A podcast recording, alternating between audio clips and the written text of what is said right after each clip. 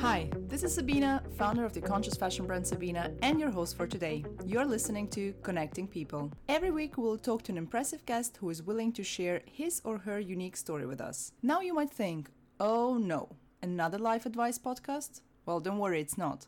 This is Connecting People, a podcast that focuses on the journey rather than the goal, celebrating thought provoking people and anyone who strives to make a change. Don't expect advice or a guide to a better life. Our journeys are all different in their own and special way.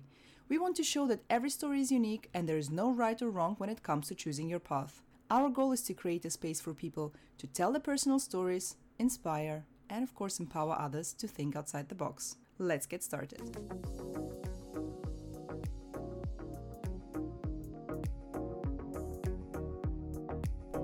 Today's guests are Frances Cookson and Katie Arnott, the founders of Rewritten. Rewritten is UK's leading bridesmaid brand that is well known for their innovative styles, mix and match attitude, their use of bold colors, and flattering silhouettes that are inclusive of size and shape.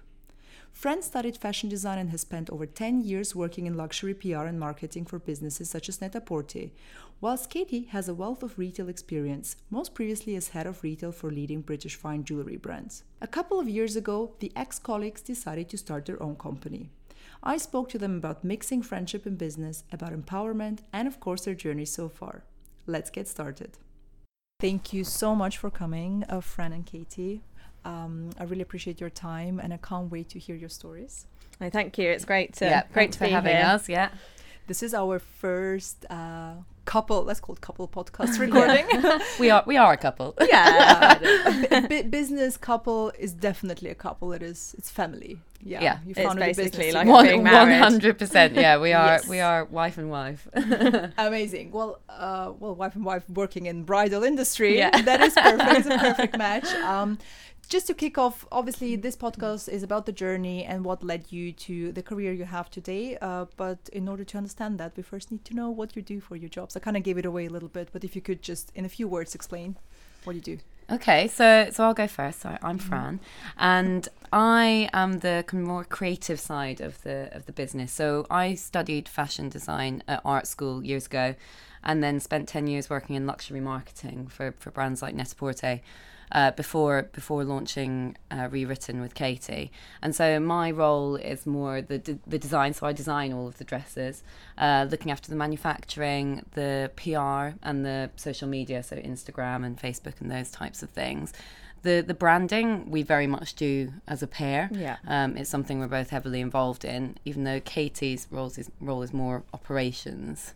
Yeah. So my background is oh, I've got I'll talk about it in a minute, but various different roles over the years in various different backgrounds. But um, at Rewritten, I um, I focus more on all of the operational side of the business. So all of the all of the finance, all of the I always call it the more boring things, and I love a good spreadsheet as well. She so loves a I spreadsheet. I love a spreadsheet. Fran gets very frustrated at my love for spreadsheets. Um, so yeah, so look after all of that, the wholesale side of the business, um, all of the operations, um, all of the customer service, all of that kind of stuff. So Yeah. it works really Very well that we've got very complementary skills, I think, Yeah. and then some of the things we do work on together.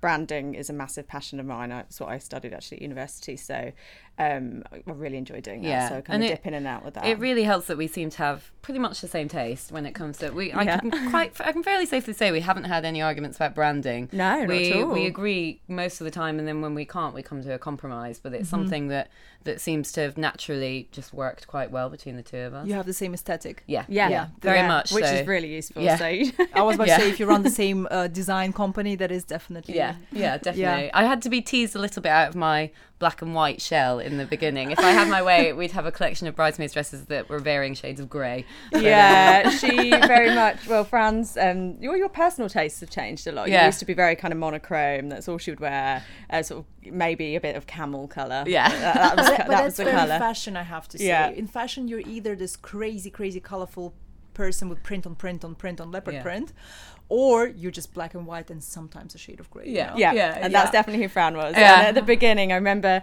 spending ages trying to persuade her to bring in green as a colour into, into our collection. And I was like, I think it's going to do really well. I really do. And she's like, I am never bringing green in. over my dead yeah, body. over we my have a dead green body. dress. We finally got the greens in there. I was Both- spoil- I was about to say spoiler. They do have green. We Yeah. do have green, yeah, and they're our best They're selling best-selling colours. yep, I was wrong.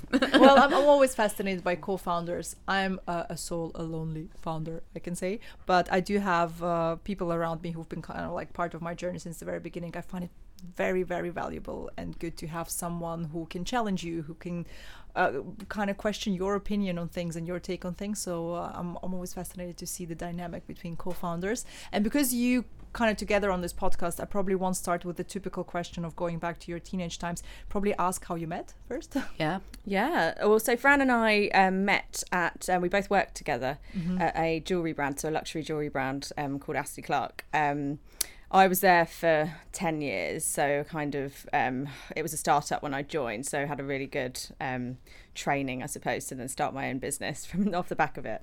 And Fran then joined um, about six years into Yeah. after I'd been there, and we become really good friends at work. So we just became, we got actually randomly, we got our boss at the time, she was very, um, big on trying to sort of integrate new starters into the mm-hmm. business. And everybody that started in the company got allocated a buddy. Um, which was kind of a, f- a- a someone that they could Their come and first speak to, their first yeah. friend in the company. And I was allocated Fran, so Fran started, Oh and my our God, boss I love this approach. I know. Katie was my yeah, I buddy. know, I was her buddy. so uh, my boss said to me, "Oh, we've got a new girl starting. Her name's Fran. Will you be her buddy and take her out for lunch and um, be her friend and like mentor type thing at work?" Yeah. So that's what happened. I remember we went for lunch in this um, restaurant in Carnaby Street. Oh Uh, yeah, I do do remember? remember that. Yeah, I do. Yeah. And um, and then we just became really good friends. Yeah. Um, so outside of work as well. Oh, that's so cute. Um, yeah. When was that? So, well, that was well. I I was at Astley Clarke for five, five or six years, and we launched three years ago. So it must be nearly t- nearly ten years ago that we met. Yeah. I would say. Wow. Um, and I think you know we from that experience we knew that we could work really well together because Katie was head of retail, I was head of communications, and so our job roles were, were closely linked, but we weren't. One of us wasn't managing the other one. Yeah. Um, and and we could yeah the dynamic between us has worked really well as colleagues, and then yeah as friends. I mean it's. I still to this day find it amazing. Katie and I hang out so much outside of um, rewritten. We spend every day together, and then And you we'll don't be like, get- and then in get the evening we're like, should we go? and- Should we go for a drink? Or like, we're going, yeah, we, we we really enjoy spending time together outside of rewritten as well. That's amazing. Um, it's super rare. I think we're really lucky, actually. Yeah, we are lucky. Yeah. Because I think there are so many of my friends that I couldn't start, couldn't do that with. and Yeah, of course, of course. With, and you, you, to be honest, you don't know until you try it. You really don't know. yeah. And I know, yeah, I've heard some horror stories about other people having Mhm. huge falls out that were Yeah. really Exactly. good friends before. And I think we were quite nervous about that to start with. Um, and we have um, gone through some serious ups and downs, which Yeah. we'll talk about later. Um, but I think we're in a really good good place now Yeah. and we i think the key is communication and we're really really good at communicating i mean we have some strange telepathic minds with each other Soulmates. that we literally know what each other is thinking or about to say which is a bit odd yeah, to it other is a bit people strange. I think we've just spent so much time together that's happened. Yeah. I love Um, it. But it's yeah, but we are really good at communicating with each other, and I think that's very important for anybody that's thinking about starting up um, a business with a friend or a co-founder. Yeah. You need to you need to kind of swallow your pride sometimes, and, Yeah. Mm-hmm. and make sure that you're communicating what you're feeling and and um, and being honest. Yeah. because otherwise it can lead to quite a lot of friction and Yeah. resentment. And we Yeah. Do we do occasionally have arguments. Like don't get me Yeah, it's wrong. and I think, but I think that's that's healthy. If we weren't, Exactly. that's where it's slightly worrying because you, yeah, as you said, you have to you have Air to it. air things because if you don't, it will only get a million times worse. Honestly, every good relationship needs these because Yeah. I find it weird when people, couples, for example, are like, "Oh, we never argue." I know I find that really Yeah. odd too. I'm very worried for them. I'm like, why? it's it's some one of you is basically suffering and not saying what they think. Yeah. That's why Yeah. you don't argue. That shouldn't be that case. Oh, I have so many questions now because obviously it's my first kind of like couple seeing Yeah. people together and have that dynamic. But to keep the structure a little bit alive, um, going back back to your teenage years. I love the teenage time because I find it was it was definitely the hardest, the weirdest, most uncomfortable time of our lives. Did you imagine your careers or your life to be the way it is now, or what did you want to become back then? kind of yeah i think for me um, i always imagined i would start my own business at some point but i had no idea in what it would be Yeah. and i, I felt when i i went to university i studied um, branding marketing and um, at university i wanted to come out and i wanted to work in the fashion industry um, i didn't know necessarily what I wanted to do within the fashion industry. I knew it wasn't design. I tried that at school and I was rubbish. Um, but um, I knew I wanted to work within the fashion industry. So I, when I left university, I, I started working in PR. So I worked for some really cool luxury brands, and so I was very young. I'd kind of come into, moved into London, and um, think I must have been around 2021 and it was amazing and I really enjoyed it at first and I felt it was very glamorous and slowly realized that I absolutely hated it. I hated it so so so much. So I after a couple of years I left and um, I felt really lost because I just didn't know what I wanted to do. So it was kind of I must have been about 24 at this point and um, I went off traveling went and lived in Ibiza for a while and I came back and I just I felt I remember feeling very depressed because I just didn't know what I wanted to do and I saw some of my other friends who had kind of left uni and gone into careers and they were working their way up through the career ladder and I mm-hmm. just felt like I was really left behind and I found it quite stressful because I just didn't have really a clue what I wanted to do and ended up falling into um, I spoke to a recruitment agent and I was I started temping at, at um, the jewelry brand that Yeah. I ended up working for for 10 years. Um, and it was as a, a PA to the founder of the business right, how I started. And I thought right I'll just go in there and do that for a few months just while I want to work out what I want to do. And I ended up staying there for 10 years and it was a startup when I joined and which was amazing for me because it enabled me to work in so many different areas within Yeah. the business. I worked in the sales team I worked as um, in the um, marketing team. I, I did and the buying team for a while. Um, I did all sorts of things, events, and it ended up just giving me such this this amazing rounded education, I suppose, into what running a business is actually like. Um, and it- I I went from there was two or three people when I joined, and then in the end there was it was it was a really big business, so it completely changed. And seeing that transformation just gave me the confidence to think actually I can I can do this for myself and I can run a business and set Yeah. up a business. I kind of feel like I've kind of done it here and I've got the skills to do it now. And that's where we kind of Fran and I then started discussing it. I think we'd said we were getting a bit frustrated in our jobs there. Um, I'd been there such a long time and just hadn't really had the confidence to leave and go and do something else. And um, Fran and I kind of used to walk at lunchtime to go and get our lunch and to stuff. Itsu. Itsu at lunchtime and discuss like, oh, what can we do? We really want to start a business, and um, and then so we knew we wanted to start a business together, but we didn't know what in. And Yeah. then we just had an epiphany one evening when I got married and couldn't find any dresses that were. Um, that was suitable really for a group of bridesmaids that were all various different shapes and sizes. Um, and there was no brands out there that were contemporary, that were sustainable, that Mm-hmm. were um, modern design, that just weren't really, really old fashioned. And so that was where the idea came from that we and, wanted and to start that, it that and 10 bottles of wine. There was kind of a really amazing fast forward uh, summary of what happened from you being a teenager wanting to wanting to um, start your brand but not knowing what and then having the 10 bottles of wine and yes, knowing what it's Yeah. going to be. Yeah, in Um, a nutshell, the, that's the summary, what happened. yeah. yeah well thank you very much for sharing that i think it's good because it actually shows how one thing can lead you to the other and it's never wrong to take a step back and i found it really interesting how you said you felt that everyone is going into the right and same direction how it's a linear approach from university to go for your next job i agree with you that it can be very stressful to see everyone else around you to do whatever they do even if it's not something you want to do Yeah, but just seeing everyone else knowing what they want from life Yeah. and Yeah. you questioning your life can be very stressful It's very. I think, but it's really instilled into you when you're younger that you know you should do this and Mm-hmm. you should know what you want to do, and you have this very c- clear career path. And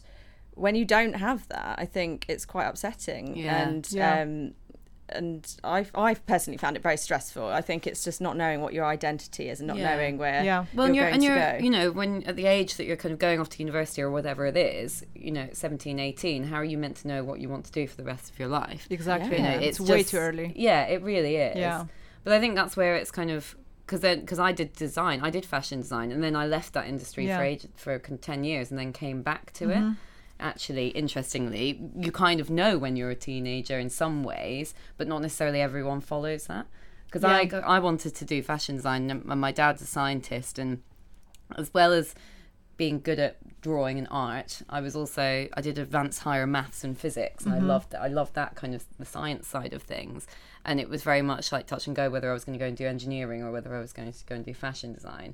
I don't think my dad was particularly thrilled that I did fashion design. Um, yeah, and I, it's very interesting that you say we're kind of like friends starting to t- talk about your teenage time. So you wanted to do fashion design as a teenager. Yes, yeah. So I really wanted to do that, but again, yeah, wasn't. I kind of thought maybe I should maybe I should go more into the science, but no, I followed my heart and I did fashion design. And I think most art schools, you actually work so hard, Yeah. and you know, you, I look at my friends that were going to university, and they go to like one lecture a day and like lie in and kind of, and you know, and that was not my university experience at all. It was seven days a week, and I think from my class of uh, fashion design graduates uh, after after we graduated, all of us just said, "No, I don't want to do it. I don't want to do anything but this. Yeah. This is the last thing I want to do." Yeah. I think we we'd all kind of burnt out a little bit, and and just didn't just didn't have the passion for it at the, Mm-hmm. once once finishing. But that's actually the best thing that can happen, I think, because I think. If I'd if I'd tried to start my own brand then, or tried to become a fashion designer, I would have failed miserably Yeah. because actually the skill set that you have to have to to launch a, a business or a brand It's not enough. I mean, yeah, to be honest, I, design is probably the smallest part. I'm someone who started uh, my company kind of like out of university, but I worked before I studied, so I didn't go straight to university after Yeah. high school. Yeah. and also I had like jobs since since the age of 14 but Yeah. I still felt in the very beginning like that was too early. I shouldn't have done it. But you know, sometimes you throw yourself into Yeah. cold water and then you have to learn how to swim and breathe at the same time. Yeah. Yeah. So that's how the first Yeah. two years Oh yeah, and, felt and, for me. and it works differently for everyone, doesn't it? Some people come out and yeah, and they can make a really successful business out of university. I think I just I know I wouldn't have to be totally honest. Katie really is the kind of brains of our business, and and I'm much more the creative side, and and I I don't know whether I would make rewritten work by myself. Mm-hmm. Um, I think we kind of. I, I, we kind of need each other for, We for that definitely need aspect, each other, you know, yeah. for that for that. I guess it's been it's been really exciting being able to come back to design, to go away and work in uh, working in PR and marketing for ten years, and then to come back to design feels like a real luxury. But I do think that in some ways I do feel slightly ill, ill-equipped in terms of I know I have an innate understanding of design and I know how to design, but I'm certainly kind of behind with my knowledge of textiles and and you know kind of the the the industry as it is today and so that's something that i'm i kind of i'm constantly like learning again in a way Oh, you have to. I think there's there will never be a moment where we will know everything about running a business or design or whatever that is, because it keeps changing, and that's good. It's a good thing that innovation happens in our industry, and we have to catch up with it or create it ourselves. You never know, so it's a good thing. So when you look back at the time when you decided to um, change your careers, and you mentioned that Katie, that um, you were scared and you weren't sure if you should do it. What was the turning point when you decided to tell your company you're leaving? Well you had that wine but obviously next day you sobered up and well i think i think that's where again the two of us I'm I'm much more the the risk taker out of the two Yeah, of us. yeah. I kind of go, yes, sod it, well, let's do it, and we'll figure it out later. You know, whereas Katie's more much more methodical and kind of measured in her Considered, and yeah. considered in her in her decision making. So I think certainly kind of the day after we drunk a lot of wine, Nike said, "Well, are we doing this then?" And I probably pushed us to Yeah. to do it. Um, which I think, it, yeah, it works the two of us because it means it does push us to to make to make decisions and to take steps. And then also Katie brings me back when actually it's maybe Yeah. a step too far.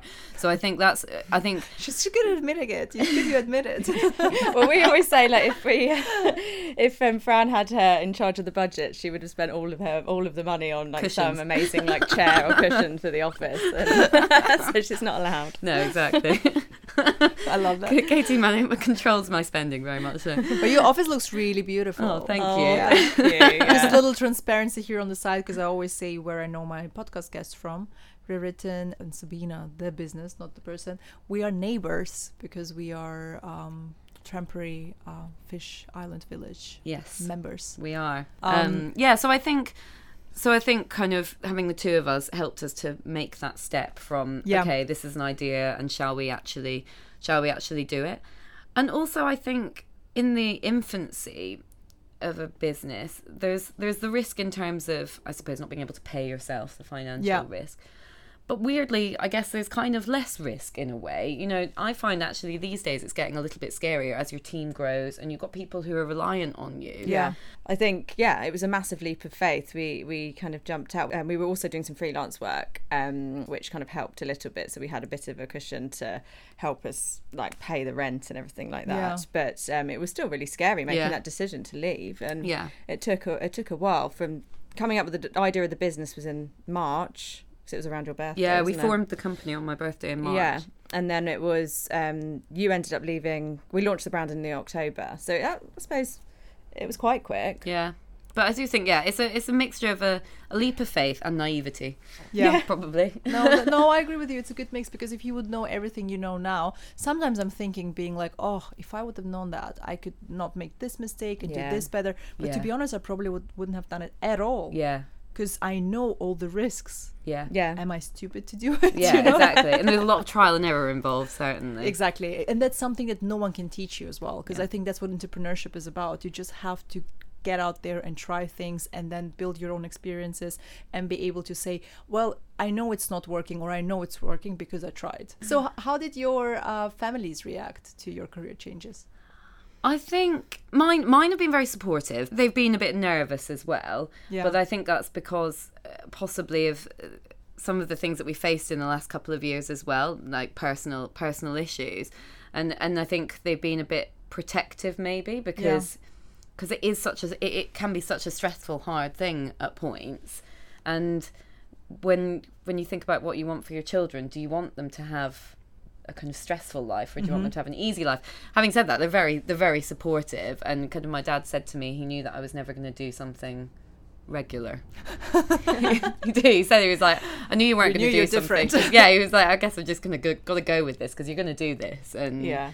and they and they have been very supportive along the way and certainly your parents have been very supportive My parents are very. Um, they've never pressured me to do anything in terms of. They've always been very open about what I want to do, and Yeah. it's, it's kind of like whatever you would like to do, we will support you. And I think when yeah when I started rewritten, they were both really really happy actually, and I think they've known that I'd always wanted to do something, and I think they've known that I would be able to do it. Yeah. Um, and yeah, I've been massively supportive of the business. I mean, constantly. Um, so, going back to the time you started Rewritten, the journey was quite a long one, you can say. To survive the first year in a business is tough. No one knows how it happened in retrospective, but it happened. yeah So you survived the first year, and then you were you were mentioning you had some kind of up and downs, not only in terms of your co-founder relationship, but also for your business. Are you happy to share um, some some of the insights on Yeah, this? Yeah, absolutely. I think because it's a, it's a big thing that kind of happened to us. So I, Katie and I both got married around a similar time. Actually, you were you got married the year before I got yeah, married. 2015 I got Yeah, married. So and that's I- where the idea came. And um and I got married in the summer of 2016 uh, w- while we were forming the company. Yeah. Um. So we because we launched well we started trading that October November.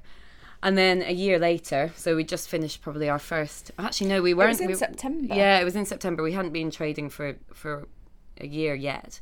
Um, I found out my husband had been having an affair, and so the next step was was divorce. And it to be, I mean, I, I wasn't very happy in my marriage, so it was one hundred percent the right thing. But it was a big shock, Of course. nonetheless, and not something that either Katie or I had planned for. Mm-hmm. And I didn't cope with it very well, and I checked out of the business. And that's where having a co-founder. I mean, we survived because of Katie. Katie really took the took the reins because I just I just wasn't there. And when I was there in person, I wasn't I wasn't really there mentally. yeah. mentally. I just it was it was a time that I just I couldn't I couldn't I couldn't cope with the idea of the business alongside my kind of my marriage failing and falling apart. And I think I took the failure of, of it quite quite badly. Um, and my way of my coping mechanism is of, is to put things in little boxes in my head and to move them to the back. With rewritten, I kind of was like, no, I'm not. I'm not thinking about rewritten. I'm. I'm just gonna. I'm kind of gonna ignore it in a way, mm-hmm. which I think must have been so difficult for Katie because rewritten is our baby, and for me to kind of not care. That's what it came across as. Was I was that I didn't care. Yeah. And it wasn't that I didn't care. It was that I couldn't. I couldn't care. I Maybe a stupid question, but do you think that is because it's a bridal company? Because you were Yeah. reminded so much whenever you had an appointment with someone Oh yeah, who was I about mean, to get married. The whole thing was it was almost it was almost yeah. laughable. Like I, like a week after it happened, we had brides the show, and I was on this stand talking to brides. So customers were Yeah. coming up, and I'd be like, "Congratulations, when's the wedding?" Like, and my sister had come down to stay in London because my sister lives in Aberdeen, but she basically flew down to London every Mm-hmm. weekend when she wasn't working because she's a teacher, and kind of held my hand through these things and. We were, I was standing on the stand talking to these brides, and then going off and crying, and then coming back Oh, onto the God. stand, and then going off and crying. It was it was possibly the worst industry to be in Yeah. when that for for that happening. But it's also the story of how when you're a founder, when you have your own thing, there is no time out for you. no, No. You have to keep pushing, keep going, no matter how miserable you feel Yeah. at that moment. And I find that scary. yeah, I think that's what it is. I had You to. can't check you out can't. You can't check it. So I did. I, I kind of. I say I checked out, but I was. I was there the whole time. But Yeah. I wasn't. I wasn't very helpful, and I had to be very much guided through everything. Mm-hmm. And I think that's where it's interesting because it really changed the dynamic between Katie and I. Katie's much more of a natural born leader anyway. Mm-hmm. I actually think that I thought I thought I was more of a leader when I worked in my previous roles and I managed teams of people. But actually I require a bit of guidance. I like someone to kind of tell me a little bit what Mm-hmm. to do.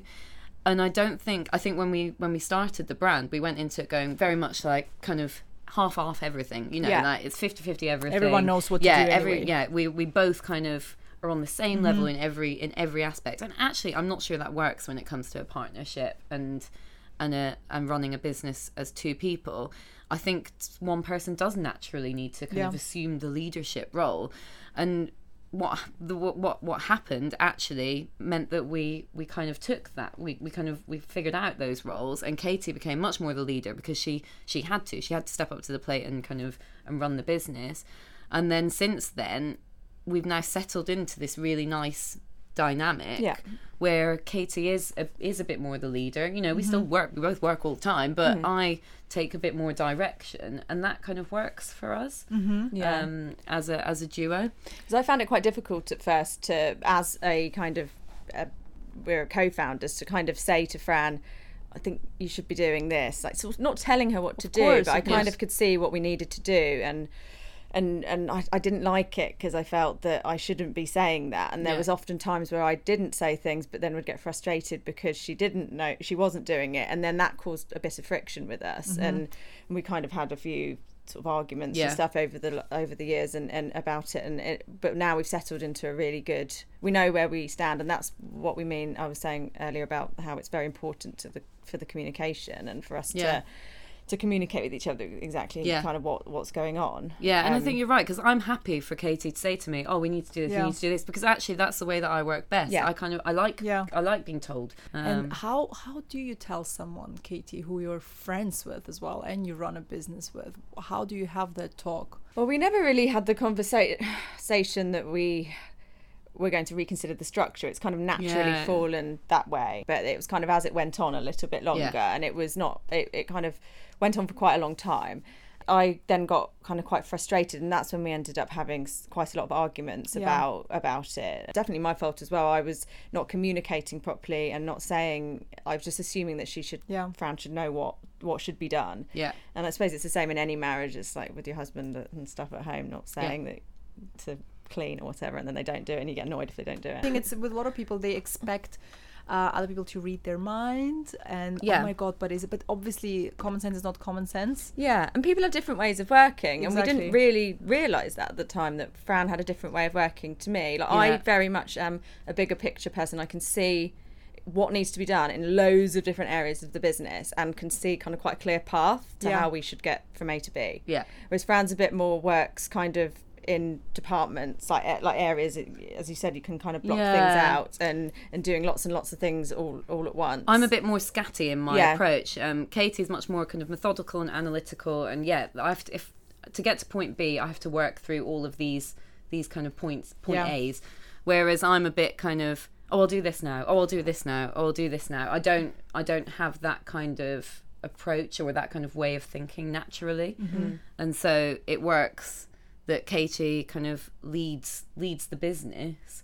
we just chat and then I'm like, well, okay, we've got this coming up. Let's let's start. Have you done that? And and Fran's like, yeah, we'll do that. Yeah, yeah, Yeah, it was a really tough time, and there was a point I remember when Fran wanted to for us to quit rewritten, and Yeah. there was I remember having a, it was awful. We had How a did chat in convince a her pub. not to? yeah. Because I thought I wanted to leave. leave because I couldn't.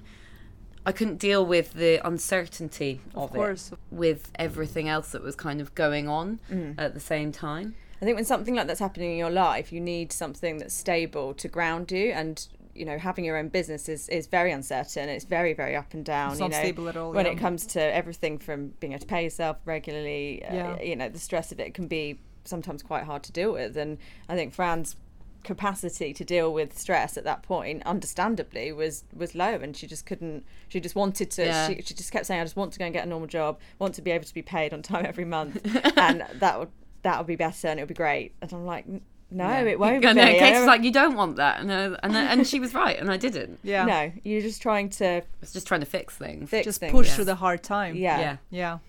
Oh, what a but great yeah, but I mean that was but that was now like two two years ago now, and I mean, and Yeah. we, yeah, our relationship couldn't be better. yeah and i Um, think that's because of that yeah. it's yeah and we really trust each other and we can rely on each other and i think that's great about you know having a partnership as Yeah. well and you know there's some, something happened to me you know if i've recently had a death in my family the last couple of weeks and it's been a really hard time and fran's been there and she's supported and kind of stepped up and stuff that i normally would be doing Yeah. and that's that's really good to be able to yeah. have that Yeah, there course. to, to lean back on in times of need Yeah. I think now hearing the whole story and a little bit more, what, what would you say are the three milestones? Should we do three kind of personal for each of you and then three milestones for rewritten maybe? Or not rewritten, maybe your relationship. Well, I think I suppose when I joined Astley Clarke, um, that was a massive milestone for me, and it Yeah. changed. Like I completely pivoted in my career and went into something not knowing what I wanted to do, and it gave me all of the tools to be able to set up a business myself. It was a female-founded business. It was a very, very female-led team, so it was a great dynamic Yeah.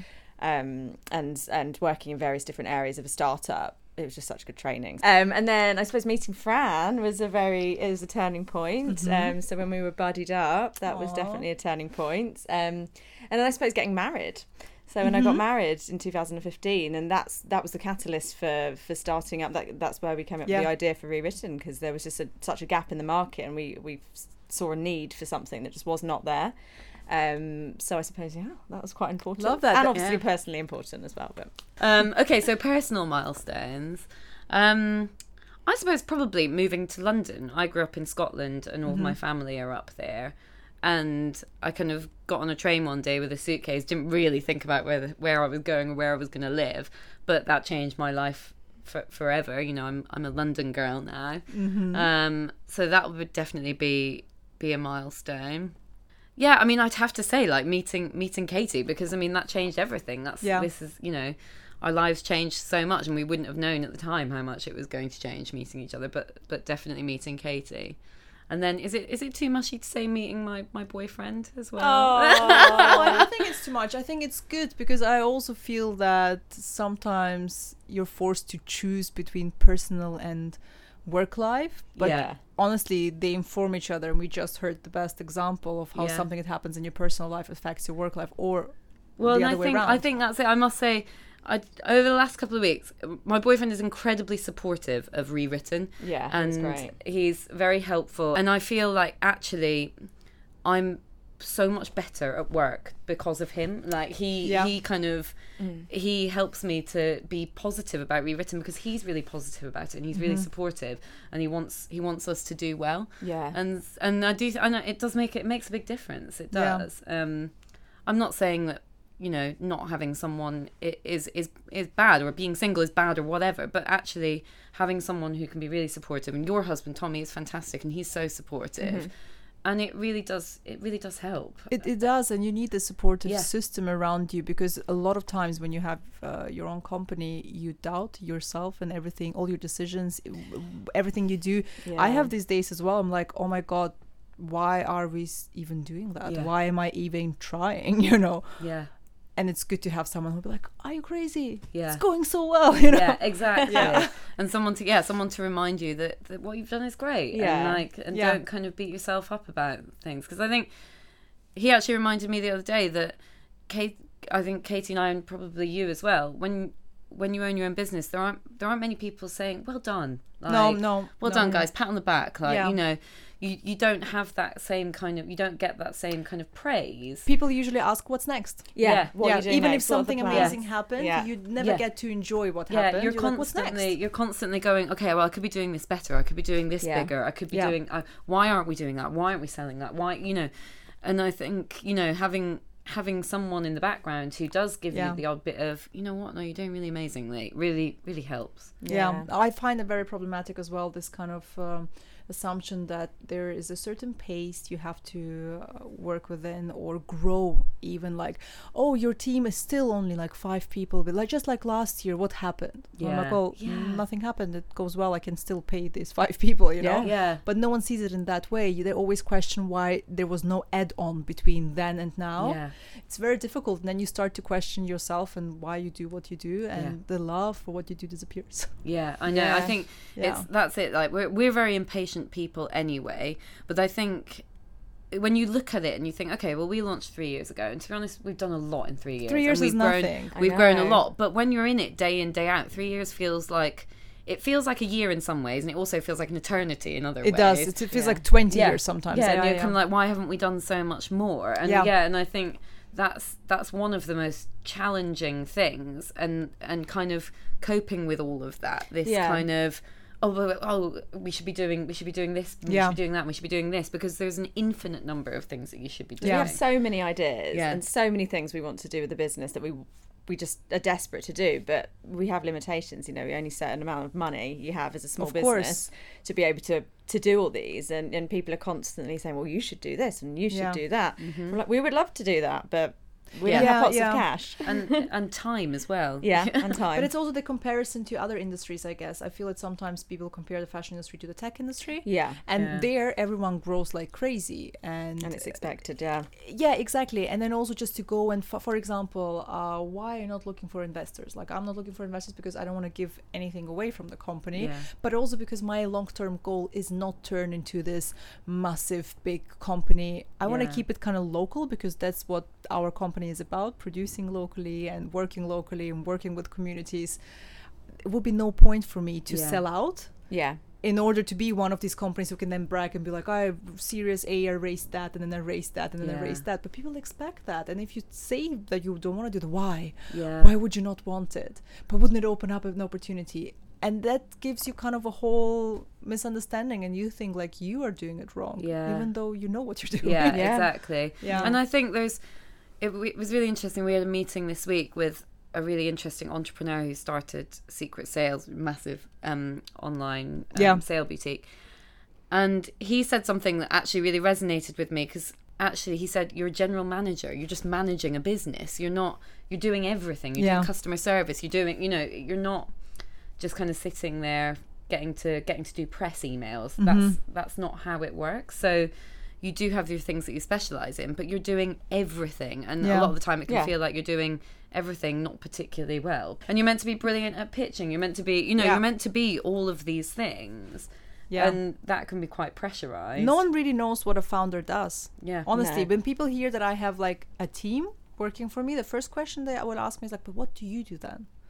I'm like, "Well, how much time Yeah. do you have? Let me explain to you." and there are some days when I think at the end of the day, I'm like, I was so busy today, I didn't have time for lunch. What did I actually do though? how, how can how can I tell other people yeah, what if I've you, done? if you ask me, what did I actually do today? Yeah. I couldn't, I'm not really sure, to be honest. I just- guess that's the tricky just- bit of running yeah. a business as well. like, yeah. Oh yeah, that's very true. Okay, so uh, we had the three three milestones, and should Yeah. we do the couple milestones? What would our couple milestones be? well, it would be, I suppose, when we met and we had Yeah. our buddy lunch. Yeah, yeah, that would be that would definitely be the first milestone. And then your wouldn't it? Beth, well, the night where we drank too much wine and we came up with the idea for rewritten. Yeah, yeah, exactly. That was that was our one of our friends' birthdays, wasn't it? Yeah, Yeah, I think it it was. was. Yeah, Um, yeah, that, the night that we drank too much and came up with the idea for rewritten. I don't know whether for for me it's maybe bad to say, but there's one argument that we had that always kind of resonated with me, not in a bad way, in a in a good way because it made me kind of realize a few things. I think it was probably like uh, when I still wasn't really wasn't really there and wasn't really working working properly for the brand, and it kind of brought me back a little bit. Um, I almost needed Katie to scream at me um, for me to be like, That's my favorite milestone of all times. yeah, for me to be like, oh my god, okay, right, maybe I am being a bit of a dick now. I need to like actually, I need to support. I think well, it made me realize that it made me realize, that, yeah. yeah. it gave me some perspective. It made me realize I needed to, I needed to support Katie. Katie needed support. It wasn't just me that needed support. Katie needed support. We needed that argument because I needed to be kind of told, no, you know. Yeah. like this is now at the detriment of our business. You need to, Take responsibility. yeah, you need to take Yeah, responsibility. because you now. said you'll be part of it. Yeah. I love that. It's, Yeah. it's great to see that uh, because I feel that sometimes people think that milestones have to be positive or Yeah. yeah. only this big life changing things, but a conversation or an argument can be a milestone yeah, as well. yeah, definitely. I like that. Yeah, It can it can trigger something and, Yeah. and and a way of thinking, and that that can be a big enough. that's very cool. Yeah. So, closing the loop and going back to your teenage times, if you could travel back and tell your younger self one thing, what would it be? Probably not to worry so much Yeah. and not to kind of get so hung up on what I'm going to do when I'm grown up. I suppose I think I, I, I it really upset me, and I felt very lost for for a while about it, and I, I felt very kind of jealous, as I was saying earlier, other people's careers and what they were doing and left behind and stuff, and I mm-hmm. just got so upset about it, and it's ridiculous when I look back at it now because I thought at the time I was so old and at like 24, mm-hmm. and and um, yeah, it was absolutely crazy. I should have just enjoyed myself and gone and done more traveling and just not worried about it at all. Yeah. and yeah, for me, oh, to be honest, I mean, I know it's bad to say the to say the same thing, but I think I used to get really kind of hung up on like little things mm-hmm. and let, let let small things affect my, me and affect my mood and, and whatever. And I think Everything's the end yeah, of the world when yeah, everything's the end of the Yeah. world, and I'm much more chilled out now, and it's kind of like cool, you know, this massive thing's gone wrong. Okay, I was fairly highly strung probably until I started rewritten. no, Like, but I agree with you. And uh, Katie also said something interesting in terms of with the age, how you feel so old in your twenties, which Yeah. is crazy. But I can relate to that. Yeah. Why are we so obsessed with age? It's crazy because I I, feel younger now. I'm 36 and I feel so much younger. I'm- I can't believe I'm 36. I just don't. I just don't feel it, and I just Yeah. feel so much younger. Whereas at 24, I just felt really grown up. I don't know whether so you try and be grown up. I suppose Yeah. when you're that age and you're like, yeah, I'm so. You put so grown much up pressure on yourself. sophisticated. I just think in your twenties you just you just don't really know yourself, do you? Like, I mean, I, I feel so much more comfortable in my own skin and confident and kind of like I know myself so much better in my thirties than I did in my twenties. Yeah, age is a funny one. So looking into the future, what would you suggest? What do you think is the skill of the future? I think, well, I don't know whether this is necessarily a skill because I, I guess it's kind of an attitude of the future of how how we're reacting to what to you know to the well the global crisis, the environmental crisis that's going on around us, and how in the fashion industry we're reacting to that, mm-hmm. And the skills of the future will be probably being adaptive as a brand and being able to adapt to using different fabrics or mm-hmm. to using different manufacturing processes or to to trying to reuse reuse fabrics or relove fabrics and, mm-hmm. and items of clothing. And I think knowledge and skills in that sector will be will be the future because I think the fashion industry will look very different in 10 years time I agree. I've no idea what it will look like. I'm excited by it, but mm. I think the way that we're going right now with fast fashion and one pound bikinis and things like it, it can't continue. No. So when that real kind of tipping point will be, I think we're seeing it already. But when it will, when there really will be, I don't know. I don't know what it will what it will look like, but whether there'll be laws brought in that you can't actually, Yeah, you know, I don't know. And I think there'll be there'll be skills that we all will all have to learn, not just the small pocket of kind of innovative designers like yourself that are that currently do. Yeah, yeah. I agree Um, with you. Probably we don't even know what the skill might be because No. we weren't introduced to it yet. Yeah. Exactly. Yeah. Interesting. What do you think, Katie?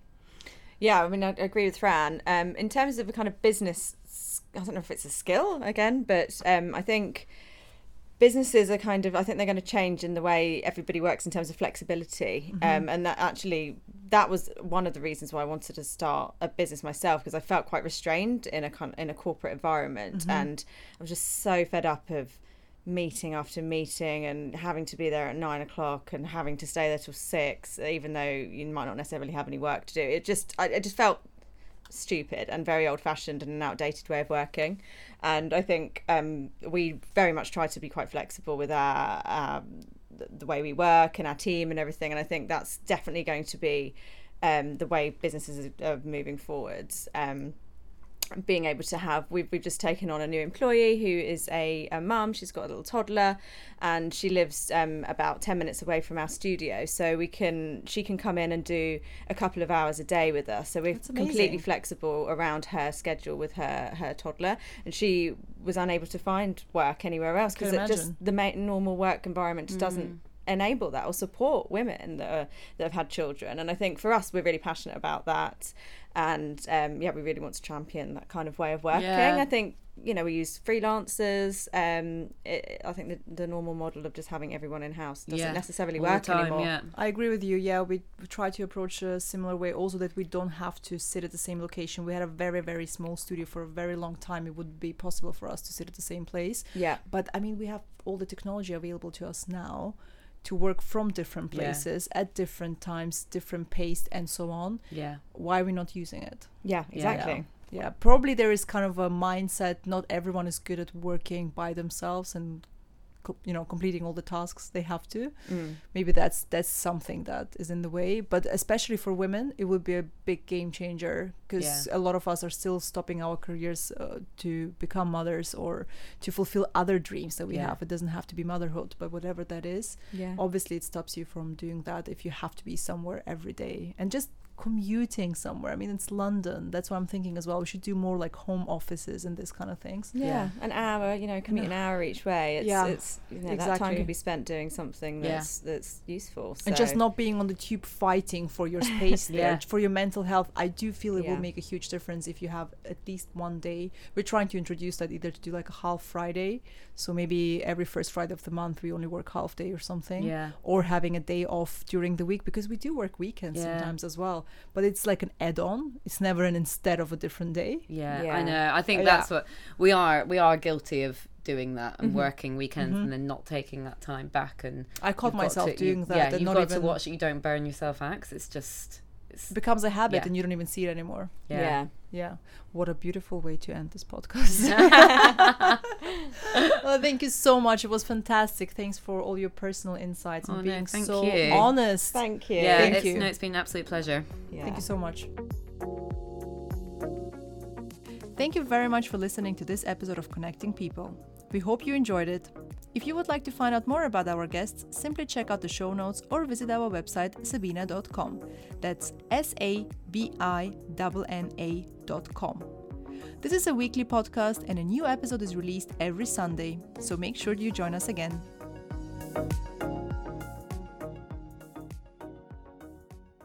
A special thanks goes out to the Trampery, who gave us the opportunity to record in a beautiful recording studio with the best sound ever. I guess you could hear the difference.